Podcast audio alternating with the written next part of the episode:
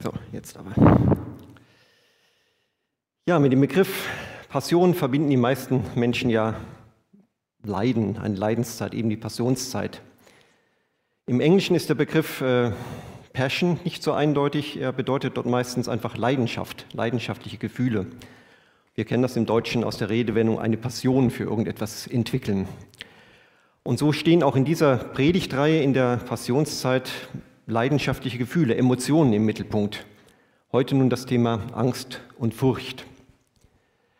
Als ich mich vor diesem Hintergrund vor ein paar Monaten in den Predigtplan eingetragen habe, da habe ich einen kleinen, aber entscheidenden Fehler gemacht. Ich habe nicht auf den Predigtext geschaut. Ja, unverzeihlich, ich weiß. Sondern ich dachte, naja, mit dem Thema Angst und Furcht, mit Sorgen und Grübeln, damit kennst du dich aus. Das sind dir ja keine ganz unbekannten Erfahrungen bist ja schon ein ziemlicher Experte im Thema Sorgen und Grübeln. Und in meinem Leitsatz erst grübeln, dann dübeln. Da kann es dann schon mal sein, dass ich vor lauter Grübeln mitunter schon mal das Dübeln vergesse.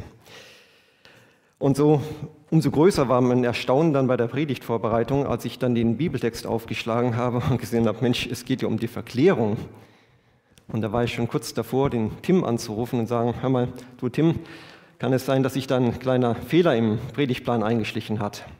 Naja, so ein, so ein Zahlendreher vielleicht im, im, im Predigtext.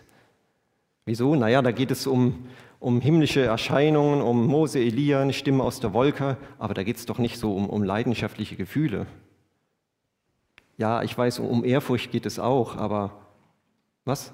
Ja, ich lasse mich schon inspirieren, aber jetzt sag mal, soll ich jetzt über Matthäus 17 die Verklärung predigen oder über Angst und Furcht? Was? Hm. Hat aufgelegt, hat gesagt, mach was draus. Das Telefongespräch hat es so natürlich nie gegeben, ist schon klar, aber ich habe mich gefragt auf den zweiten Blick, ist es wirklich so ein Entweder-Oder, entweder Verklärung oder, oder Sorgen und, und Grübeln? Oder gibt es da doch etwas Verbindendes zwischen diesem einmaligen himmlischen Ereignis der Verklärung und unserem Alltagsängsten äh, und, und, äh, und Sorgen?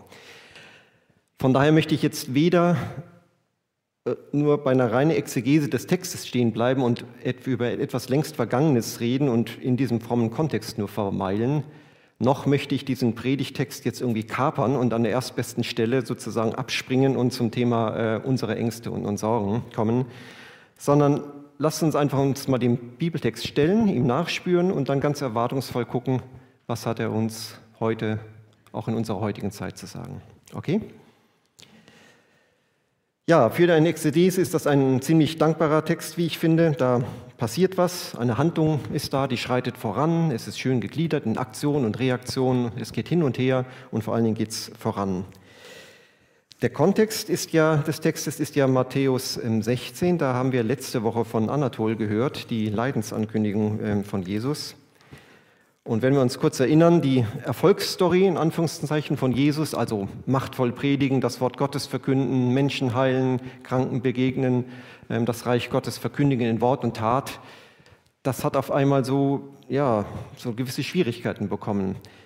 Widerstände kamen auf, die Stimmung verändert sich. So ungefähr in der Mitte des Matthäus-Evangeliums merken wir so einen Wendepunkt. Da kommen dann die Pharisäer und Sadduzäer und fordern von Jesus, wie es heißt, ein Zeichen vom Himmel. Also heißt auf gut Deutsch, mit welchem Recht tust du das? Wer hat dich legitimiert? Oder mit anderen Worten, wer bist du eigentlich, Jesus? Wer bist du? Und kurz danach und wie aus dem Nichts beginnt Jesus selber seinen Jünger diese Frage zu stellen und sagt, für wen halten die Leute mich? Und dann auch ihr, ihr selbst, für wen haltet ihr mich denn? Und wir haben letzte Woche von der begeisterten Antwort des Petrus gehört, du bist der Sohn des lebendigen Gottes, du bist der Messias. Und da beginnt er dann von Tod und Auferstehung zu sprechen. Das hat er vorher nicht gesagt, dass sein Weg nach Jerusalem gehen würde und zum Kreuz. Hm? Und er sagt auch, dass sie als Jünger ihr Kreuz auf sich nehmen sollen und ihr Leben hingeben müssen, wenn sie ihm nachfolgen wollen. Das ist der Kontext und hier beginnt äh, unsere, unser heutiger Predigtext. Jesus zieht sich zurück. Er nimmt Petrus, Jakobus, Johannes mit sich und führt sie allein auf einen hohen Berg als wäre er nach diesen ganzen Entwicklungen ausgelaugt, als wäre er erschöpft und bräuchte eine Auszeit, um mal wieder seine Batterien aufzuladen. Allein sein, ohne die vielen Leute, ja selbst ohne die anderen Jünger. Nur seine engsten Vertrauten sind eingeladen, mitzukommen. Und hier auf dem Berg passiert dann was ganz Besonderes, etwas Wunderbares. Jesus wird vor ihren Augen verklärt. Das heißt, so lesen wir es im Text, sein Gesicht beginnt zu leuchten wie die Sonne und seine Kleidung wird blendend weiß, strahlend weiß wie das Licht. Das trägt ja irgendwie schon österliche Züge, oder? Jetzt schon sehen die Jünger Jesus in seinem Auferstehungsleib und auch wie es sein wird, wenn Jesus in Herrlichkeit wiederkommen wird. Nicht als normaler Mensch, sondern in absoluter Herrlichkeit. Und dann, Vers 3, da erscheinen dann auch noch plötzlich Mose und Elia. Wow, was für ein Moment. Als Physiker möchte man sich gar nicht ausmalen, was das mit unserem Raum-Zeit-Kontinuum macht, wenn Leute, die zu verschiedenen Zeiten an verschiedenen Orten gelebt haben, auf einmal alle gleichzeitig den, den Jüngern erscheinen. Das wird schon eine richtige Delle irgendwie geben. Hm? Ja, Mose und Elia entscheiden und da sieht man, wie sehr ist das auf einmal ein Einbruch in die irdische Begrenztheit der Jüngern oder wie sehr ist das ein Ausbruch aus der Bindung an Raum und Zeit. Und dann enthält der Text ja noch viele deutliche Anknüpfungen an das Alte Testament. Der Berg im Alten Testament, das, das wissen wir vermutlich, das ist so der, der typische Ort der Gottesbegegnung. Auf dem Berg Sinai, Berg Horeb, da ist Gott, Yahweh, hat sich, hat sich Mose offenbart oder auch später Elia. Hm? Und genau die beiden, Mose und Elia, die erscheinen jetzt. Und die beiden stehen ja auch für das Gesetz, Mose und die Propheten, Elia. Also so wird klar in dieser ganzen Situation, in dieser ganzen äh, Regie sozusagen, dass Jesus dazu bestimmt ist, Gottes Bund mit seinem Volk zu erfüllen. Ja, und jetzt kommt Petrus. Wie auch schon im letzten Kapitel ergreift er hier auch wieder das Wort, diesmal sogar komplett ungefragt. Er macht den Mund auf und sagt, wie gut, dass wir hier sind. Wenn du willst, Herr, dann baue ich mal eben so drei Hütten für jeden eine. Was? Also, ist doch irgendwie strange, oder? Wir haben uns an den Bibeltext gewöhnt, weil wir ihn kennen. Aber wenn wir das mal auf uns wirken lassen, ich meine, was reitet den Petrus in dem Moment? Was motiviert ihn, da auf einmal was von, von Hütten zu erzählen? Vielleicht steht hinter diesem Vorschlag, Hütten zu bauen, ja sein Wunsch, ja, sich mal in das Ungestörte zurückzuziehen. Hier ist es schön, lass die ganzen Probleme mal außen vor, wir bleiben mal hier. Es ist viel schöner. Stress, Probleme, lass die mal außen vor. Vielleicht dringt aber auch sein innerster Wunsch vor, Jesus ja vor dem Leiden, dem angekündigten Leiden bewahren zu wollen. Ne, er hatte gerufen, dass, dass du getötet wirst, das möge Gott verhindern, das darf nicht geschehen, Herr. Vielleicht öffnet sich jetzt hier so ein Hoffnungsschimmer und er sagt, Mensch, lass uns doch hier bleiben, auf dem Berg. Hier werden wir sesshaft. Hier findet uns so schnell keiner. Vielleicht ist er aber auch so geflasht, dass er den, das Verlangen hat, den, den Augenblick festzuhalten, irgendwie ja, das übernatürlich Schöne durchbricht den grauen Alltag und das möchte man ja gerne konservieren. Machen wir heute auch gerne. Schnell in irgendwelchen Glücksmomenten, in Sternstunden des Lebens die Kamera gezückt und den Augenblick festgehalten, damit auch wenn der Augenblick vorbeigeht, wenigstens die Erinnerung daran ein bleibendes Gesicht bekommt. Vielleicht will er diese wundersame Entscheidung auch irgendwie erden, also festmachen, einmauern, hm? drei Hütten bauen. Ja, wir ahnen schon, was passieren wird. Die nächste Generation würde vermutlich die drei Hütten zu drei Kapellen erweitern und heute würden da drei Kirchen oder Kathedralen auf dem Berg stehen. Ne. Wie dem auch sei, während er noch redet, geht die Story schon weiter. Das ist, wir kennen solche Szenen vielleicht in solchen Filmen, in, in Komödien, wo der, der Antiheld oder die Witzfigur des Films ne, noch so weiter plappert, während die Ereignisse schon ihren Lauf nehmen und so dass dann Geplapperer dann in Völlen völlig peinlichen Licht erscheint. Und Lukas in der Parallelstelle kommentiert äh, diesen Vorschlag des Petrus, Hütten zu bauen, ganz salopp mit den Worten, er wusste aber selbst nicht, was er redete. Die Handlung schreitet voran, eine leuchtende Wolke überschattet die Gruppe und aus der Wolke ruft eine Stimme, Vers 5, dies ist mein geliebter Sohn, an ihm habe ich Freude und auf ihn sollt ihr hören. Das ist gewaltig. Sollte irgendjemand noch Zweifel gehabt haben an der Bestimmung von Jesus, jetzt müssten diese Zweifel ausgeräumt sein. Auf die Frage, wer bist du eigentlich, Jesus, mit welchem Recht tust du das, bestätigt Gott Jesus eindeutig in seiner Identität. Jesus ist zur Herrlichkeit bestimmt und das trotz oder vielleicht auch gerade wegen seiner Berufung, den Weg des Menschen zu gehen, den Menschen zu dienen, nach Jerusalem zu, zu gehen, dort zu leiden und zu sterben. Er, Jesus, ist Gottes Sohn, aber er geht den Weg des Menschen. Da klingt, klingelt bei manchen vielleicht etwas, so eine Stimme aus dem Himmel, das hatten wir doch schon mal. Das war nämlich äh, nach der Taufe von Jesus, als er dann aus dem Wasser steigt. Da öffnet sich der Himmel, er sieht den Geist Gottes wie eine Taube auf sich herabkommen und dann auch eine Stimme vom Himmel, die spricht, dies ist mein lieber Sohn, an dem ich wohlgefallen habe. Matthäus 3,16. Das war bei der Taufe. Und auch später, nach seiner Auferstehung, da lesen wir wieder so etwas Ähnliches. Das ist Matthäus 28, der Missionsbefehl. Da führt äh, oder schickt Jesus die Jünger auf einen Berg in Galiläa. Dort erscheint er ihnen. Ne, und Jesus trat zu ihnen und sprach zu ihnen: Mir ist gegeben alle Gewalt im Himmel und auf Erden. Darum geht hin und machet äh, zu Jüngern alle Völker. Also diese Verklärung hier, die bildet sozusagen eine Brücke zwischen der Taufe von Jesus einerseits und den Geschehnissen nach der Auferstehung andererseits. Eine Brücke. Und sie bildet auch eine Brücke zwischen Gott und dem Menschen, zwischen Himmel und Erde. Wie reagieren jetzt die Jünger auf das, dieses Erlebnis? Mit höflichem Applaus? Mit gewaltiger Zustimmung begeistert?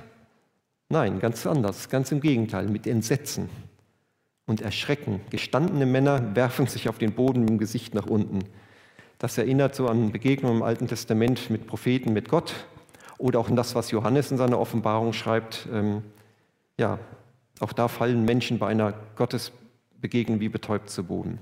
Heiliges Entsetzen, heilige Ehrfurcht.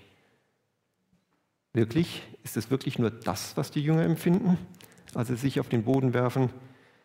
Ich meine, es ist ja interessant, dass äh, bei diesem ganzen, in Anführungszeichen, himmlischen Spektakel, also Jesus wird blendend weiß, Mose und Elia erscheinen und so weiter, das scheint die jetzt nicht besonders in Erschrecken versetzt zu haben. Im Gegenteil, Petrus erzählt was von Hütten und so weiter. Hm? Aber jetzt diese Stimme, da sind sie wie von Angst wie betäubt. Vielleicht ist es gar nicht so sehr die Stimme, sondern der Inhalt, die Worte, die ihnen Angst einflößen, nämlich das Gebot auf Jesus zu hören, wo sie doch wissen, dass Jesus mit ihnen nach Jerusalem gehen wird und leiden und sterben muss. Folgt ihm nach, bergab nach Jerusalem zum Kreuz. Also ich denke, die Jünger hatten auf jeden Fall nicht nur heilige Ehrfurcht, sondern eine gehörige Portion Furcht und Angst und Schiss. Und jetzt kommt ein Vers, den ich total berührend finde, so einfühlsam, so, so tröstend und so behutsam, Vers 7. Jesus selber tritt auf die verängstigten Jünger zu, berührt sie und sagt, steht auf, fürchtet euch nicht oder ihr braucht euch nicht zu fürchten. Also es gibt keinen Grund zur Furcht. Was ihr hier erlebt, ist göttliche Realität. Daran könnt ihr euch festhalten. Da durftet ihr mal so ein Stück hineinschauen, hm? so ein Spoiler. Ja, und dann schauen die Jünger sich um, Vers 8, und sie sehen niemanden mehr, nur noch Jesus allein. Mose und Elia, sie sind fort. Nur noch Jesus ist da. Aber jetzt nicht mehr in dieser herrlichen Gestalt, im strahlend weißen Kleid, sondern im schlichten Gewand eines Wanderpredigers.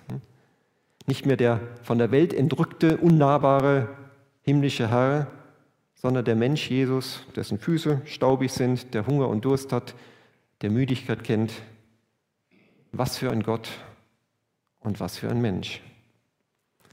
Es ist so, als würde der Blick der Jünger auf einmal wieder klar werden und in die irdische Wirklichkeit zurückführen. Klarheit, aber auch Ernüchterung. Denn nach diesem Erleben, Vers 9, gehen sie dann wieder den Berg hinab. Sie gehen seinen Weg mit. Ich könnte mir vorstellen, dass sie gerne auf dem Berg geblieben wären. Hm? Aber auf dem Berg ist kein Verweilen möglich. Es geht zurück in den Alltag. Und unten im Tal, da tobt dann wieder das Leben, da sind dann wieder Leid und Krankheit und all die nervigen Dinge. Da werden sie mit wieder einem kranken Sohn eines Vaters konfrontiert und mit ihrem eigenen Unvermögen, ihn zu heilen. Verschnaufpause vorbei. Jesus wendet sich wieder den Menschen zu und der, ihrer Realität, dem Leid, das ist seine Mission. Wir sind auch nicht wir können auch nicht die Zeit anhalten. Wir sind auch immer auf dem Weg. Wir können hier auch als Gemeinde nicht verweilen, weder in diesem schönen Raum noch so unter uns, wo es kuschelig ist, Auch für uns geht es immer wieder zurück in die Täler unserer Existenz. Da, wo Freude und Leid und eben auch die ganzen nervigen Dinge zu Hause sind. Das ist so wie, wie Salz, Salz im Salzstreuer. Salz im Salzstreuer ist, ist nett, aber wirkungslos. Das Salz muss in die Suppe, damit es wirkt, damit seine Berufung erfüllt. An dieser Stelle möchte ich jetzt mal den Transfer versuchen, ausgehend von diesem Text mit der Furcht oder Ehrfurcht der Jünger hin zu unseren Ängsten und Sorgen im Alltag und unseren Umgang damit. Wenn ich das nicht tun würde, dann wäre diese Predigt auch nur ein Verweilen auf dem Berg, hm, in diesen frommen Dingen des Lebens, ein Rückzug ins Fromme, ein Sprechen über eine längst vergangene Begebenheit ohne Relevanz für den Alltag. Apropos längst vergangene Begebenheit, man hört ja manchmal den Einwand, dieses, diese ganze Geschichte da mit der Verklärung, die würde ja einer historisch-kritischen Betrachtung überhaupt nicht standhalten. Das ist ja nur unhistorisches, legendenhaftes Geschreibsel, was sich da Matthäus oder Lukas ausgedacht haben. Nun, ich glaube, das ist wohl kaum ausgedacht, denn an anderen Stellen der Bibel dann reflektieren oder berichten die Augenzeugen selber darüber, wie sie das erlebt haben. Johannes ähm, schreibt in seinem Prolog des Evangeliums, wir sahen seine Herrlichkeit, eine Herrlichkeit des eingeborenen Sohnes vom Vater. Und auch Petrus ähm, berichtet in, der, in seinem zweiten Petrusbrief rückblickend von der ähm, Verklärungsgeschichte, 2. Petrus 1, Vers 16. Denn wir sind, nicht klug, wir sind nicht klug ausgedachten Geschichten gefolgt, als wir euch die machtvolle Ankunft unseres Herrn Jesus Christus kundtaten, sondern wir waren Augenzeugen seiner Macht und Größe. Denn er hat von Gott dem Vater Ehre und Herrlichkeit empfangen, als eine Stimme von erhabener Herrlichkeit an ihn erging. Das ist mein geliebter Sohn, an dem ich Wohlgefallen gefunden habe. Diese Stimme, die vom Himmel kam, haben wir gehört, als wir mit ihm auf dem heiligen Berg waren. Dadurch ist das Wort der Propheten für uns noch sicherer geworden. Also Augenzeugen selber berichten unabhängig von dem Evangelium von Matthäus und Lukas an anderen Stellen darüber, und das gibt auch zusätzliche Sicherheit. Nun aber zu unseren Ängsten. Wofür fürchtet ihr euch oder fürchten wir euch denn eigentlich am meisten? Diese Frage stelle nicht nur ich, das äh, stellen viele andere Leute auch, zum Beispiel eine große deutsche Versicherungsgesellschaft, die ermittelt seit genau 30 Jahren inzwischen jedes Jahr die Ängste der Deutschen rund um Politik, Wirtschaft, Familie, Umwelt, Gesundheit und so weiter. Klar, Furcht und Sorge gehören nun mal zum Geschäftsmodell von Versicherungen. Ne? Das ist schon klar. Und in Mitte 2021 haben dann ihre Forscher, ich glaube 2400 Leute äh, befragt, Männer und Frauen ab 14 Jahren. Und das ist das Ergebnis, die Ängste der Deutschen 2021. Also ich lese mal vor, ich weiß nicht, ob wir es lesen können. Steuererhöhung, Leistungskürzung durch Corona, steigende Lebenshaltungskosten, Kosten für Steuerzahler durch Schuldenkrise der EU, Überforderung des Staates durch Geflüchtete, Schadstoffe in Nahrungsmitteln, Pflegefall im Alter, Spannungen durch den Zugzug von Ausländern, Naturkatastrophen, Wetterextreme, Überforderung der Politiker, schlechtere Wirtschaftslage. Klar, wir sind Deutsche, das sind deshalb die Themen Wirtschaft meistens an erster Stelle. Dann die Kategorie Ausländer, Geflüchtete, innere Sicherheit äh, ist auch nicht überraschend, kommt auch immer wieder. Gesundheit in diesem Jahr auch ein großes Thema der Deutschen, ähm, wo gefühlt die nächste Corona-Virus-Mutation immer noch gefährlicher und bedrohlicher ist als alle anderen zusammen. Auch das ist German Angst. Ich glaube, andere Nationen sind da in der Regel deutlich entspannter. Ich weiß, das ist vermintes Gelände und da gibt es ganz unterschiedliche Ansichten von bis und das ist auch okay so. Ähm, ihr merkt, wie schnelllebig unsere Welt ist. Das war 2021, das war nicht 2022. Und zu manchen gefühlten Luxusängsten ist ja inzwischen seit wenigen Wochen noch eine weitere sehr große Angst dazugekommen. Eine kollektive, reale Angst, Krieg. In unserem Land darf man das noch so nennen. Rückfall in den Kalten Krieg, sogar verbunden mit einem echten Krieg in Europa. Das sind intensive Zukunftsängste. Geht ein neuer eiserner Vorhang runter, eine neue Diktatur entsteht wie wird sich das Ganze überhaupt militärisch und wirtschaftlich entwickeln in unserer eng verflochtenen Welt? Und damit meine ich jetzt nicht nur die Benzinpreise an den Tankstellen. Das sind ganz kollektive Ängste und dazu kommen auch noch individuelle Ängste. Angst vor einer Prüfung, Angst vor Arbeitslosigkeit, Angst vor Krankheit und so weiter. Oder auch unsere Gemeindesituation. Werden wir es schaffen, auch wenn wir Dinge unterschiedlich bewerten und kontrovers diskutieren, einen gemeinsamen Weg zu gehen? Werden Beziehungen zerbrechen oder schaffen wir es, unsere Einheit in Jesus als Gemeinde zu bewahren? Hm? Oder unsere Urängste, die ja häufig innerlich auch unsere Gedanken steuern und, unser Verhalten motivieren und uns antreiben. Die Angst davor, nicht gut genug zu sein, die Angst davor zu versagen, die Angst davor, Fehler zu machen oder die Angst, nicht dazuzugehören, nicht beachtet zu werden, die Angst, wertlos zu sein und, und, und. Also ich behaupte mal ganz stramm, dass ähm, in unserem Alltag häufiger Ängste und Sorgen uns begegnen als solche Erlebnisse der Jünger der heiligen Ehrfurcht in einer Gottesbegegnung, auch wenn es natürlich beide Seiten auch heute gibt. Und die interessante Frage, finde ich, ist nun, wie passen denn nun Furcht und Glaube zusammen? Oder andersrum, wie kann Glaube uns helfen, unsere Ängste zu überwinden? Das wird natürlich jetzt keine umfassende Abhandlung, kein systematischer Zehn-Punkte-Plan gegen, gegen unsere Ängste. Das könnte ich gar nicht und wollte ich auch gar nicht. Sondern ich möchte euch stattdessen so mitnehmen auf so eine Art inneren Dialog. Also sozusagen zwei, zwei Teile des eigenen Ichs, die sich darüber miteinander innerlich unterhalten. Also das mit der Verklärung ist ja schon eine ziemlich abgefahrene Geschichte. Aber was hat sie jetzt eigentlich mit, mit Furcht und mit Angst zu tun? Naja, ich finde es schon interessant, dass Jesus ja nicht nur nicht alle zwölf Jünger mitgenommen hat, sondern nur die drei, Petrus, Jakobus, Johannes. Die werden auch ein anderes Mal erwähnt, erwähnt, wo auch Jesus sie mitnimmt, nur diese drei. Und zwar ist das in den Garten Gethsemane. Jesus nahm Petrus, Jakobus und Johannes mit sich, da ergriff ihn Furcht und Angst und er sagte zu ihnen, meine Seele ist zu Tode betrübt, bleibt hier und wacht. Markus 14. Was für ein Kontrast haben die drei Jünger hier erlebt. Auf dem Berg der verklärte, strahlende Christus, umgeben von Mose, Elia, der himmlischen Wolke und der Stimme. Und hier in Gethsemane der ängstliche, verlassene, verratene Jesus, zitternd vor Furcht und Angst, der betet in Not und Einsamkeit. Und auch im zweiten Petrusbrief, die Stelle, die ich gerade gelesen habe, wo Petrus rückblickend über die Verklärung berichtet, das macht er ja nicht im luftleeren Raum, sondern im Hintergrund steht da ja auch eine verunsicherte Gemeinde, eine angefochtene, eine furchtsame Gemeinde, die umgeben ist von Spöttern und, und falschen Lehrern. Das hat schon sehr viel mit Angst und Furcht zu tun. Das heißt, auch Christen haben Angst.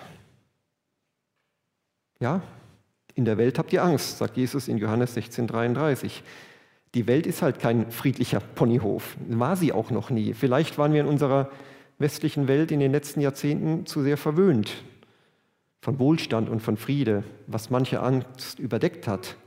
Aber echte Sicherheit war, ist, war das nicht, ist das nicht und wird es auch nicht sein. Das heißt, Ängste sind normal und gehören zum Leben dazu. Ja, sie sind Signale für unsere Seele, so wie vielleicht Schmerz Signale für unseren Körper ist. Signalisiert, gibt es Bereiche in unserem Leben, die vielleicht neu geklärt werden müssen, weil sie, weil sie unaufgeräumt sind, weil sie nicht aufgearbeitet sind. Und wann wird so eine Angst dann ungesund? Ja, Angst ist erstmal eine gesunde Reaktion, aber wenn ich davon beherrscht bin und meine Entscheidung nur noch davon leiten lasse, wenn ich zum Beispiel versuche, Situationen, die mir Angst machen, systematisch aus dem Weg zu gehen, dann gewinnt die Angst Macht über mich. Und das ist irrational, denn Jesus selber sagt ja auch in der Bergpredigt, wer von euch kann denn mit all seiner Sorge, mit all seiner Angst sein Leben auch nur um eine ganz kleine Spanne verlängern. Aber was ist dann der Unterschied, wie, wie Christen und wie Nichtchristen mit ihrer Angst umgehen? Naja, der Vers aus Johannes 16 geht ja weiter. In der Welt habt ihr Angst, aber Habt Mut, ich habe die Welt besiegt. Also, weil der verherrlichte Jesus Sieger ist. Darum gilt dieses Steht auf und fürchtet euch nicht, auch für uns heute. Er ist der Einzige, der das belastbar sagen kann, er allein. Hm, fürchtet euch nicht.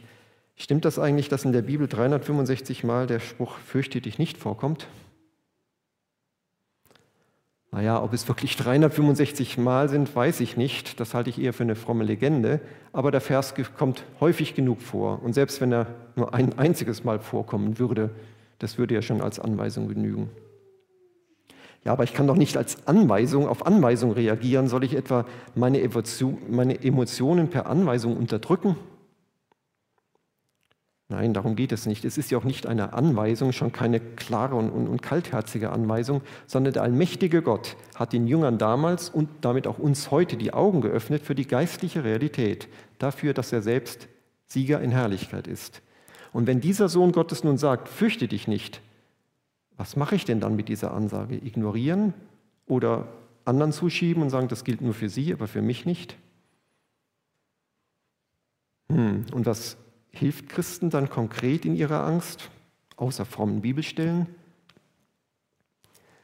Naja, ich habe den Heiligen Geist als Beistand erlebt, der uns ja nicht nur ermahnt, sondern uns auch tröstet, der ja kein Geist der Verzagtheit, also ein Geist der Furcht, der Angst ist, sondern ein Geist der Kraft, der Liebe und Besonnenheit, der mir also im Gebet in angstvollen Situationen die Zuversicht gibt, den Mut nach vorne zu blicken und diesen inneren Stimmen, die alle sagen, es wird alles schlecht und alles noch immer viel schlimmer, wirklich etwas entgegenzusetzen und sagen, stopp. Die inneren Stimmen sagen das mir, aber ich halte mich neben, was Gott mir sagt. Und der mich ermutigt, mich der Angst zu stellen und sie auch zu benennen, damit die Angst nicht so ein namenloses, diffuses, negatives, schlechtes Gefühl ist, das dann Macht über mich hat. Etwas, dem ich einen Namen geben kann, das hat auch nicht mehr so viel Macht über mich. Ja, aber wenn ich jetzt doch von Ängsten beherrscht bin, könnte es daran liegen, dass ich mich zu sehr an die Werte dieser Welt angeglichen habe, dass ich also Angst um meinen Besitz habe, Angst um mein Image, Angst um mein Wohlergehen und so weiter? Schwierig, vielleicht. Mir kommt Jesus Jesaja 8, 12 in den Sinn. Was dieses Volk fürchtet, sollt ihr nicht fürchten. Wovor es erschrickt, davor sollt ihr nicht erschrecken. Den Herrn der Herrscharen sollt ihr heilig halten. Vor ihm sollt ihr euch fürchten. Vor ihm sollt ihr erschrecken. Und auch in Römer 12 werden wir aufgefordert, uns nicht dieser Welt anzugleichen. Das beziehe ich jetzt mal nicht nur auf die Wertmaßstäbe, sondern auf, auf unsere Seele, für unsere seelische Dinge, auf unser Denken. Von daher, ja, wenn ich einen stabilen Standort in Gott habe, dann gibt mir das letztlich auch die Gewissheit, dass er auch bei meinen Ängsten ist. Und so ist dann auch jede Angst letztlich eine Anfrage an meine Gottesbeziehung. Also wie intensiv und wie echt ist, wenn es hart auf hart kommt, mein Vertrauen in Gott. Glaube ich, dass Gott wirklich allmächtig ist und dass er es wirklich gut mit mir meint, dass er ein gutes Ziel mit mir und mit uns hat? Ja, schon, aber ist diese ganze christliche Botschaft vom ewigen Leben nicht Weltflucht und billige Vertröstung auf ein Leben im Jenseits? Weißt du, ich könnte echt verzweifeln manchmal an dieser Welt, wenn ich diese feste Ewigkeitsperspektive nicht hätte. Wenn, ich, wenn nur das Recht des Stärkeren zählt, wenn das Böse, das Mächtige offensichtlich gewinnt. Aber diese Gewissheit habe ich. Glauben heißt nicht schauen, aber alles wird gut werden. Jesus ist Sieger, auch wenn das Böse noch zuckt und kämpft. In der Verklärung zeigt Jesus seinen Jüngern damals und uns heute ein Stück Herrlichkeit, die uns am Ende unseres Weges erwartet. Und er ruft uns auf, im Vertrauen auf ihn ebenfalls diesen Weg zu gehen, an dessen Ende das ewige Leben mit ihm steht. So oder so ähnlich könnte so ein innerer Dialog ablaufen.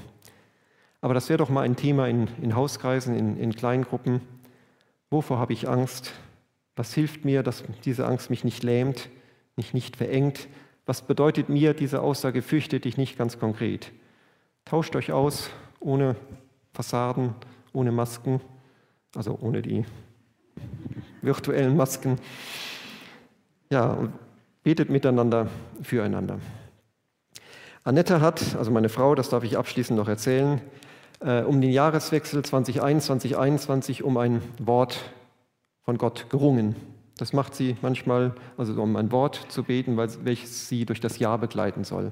In dem Fall durch das Jahr 2022 so eine Art persönliche Jahreslosung, nenne ich das jetzt mal, also ein Wort, an dem sie sich festhalten kann, was ihr Kraft geht, an das sie sich erinnern kann das ganze Jahr über.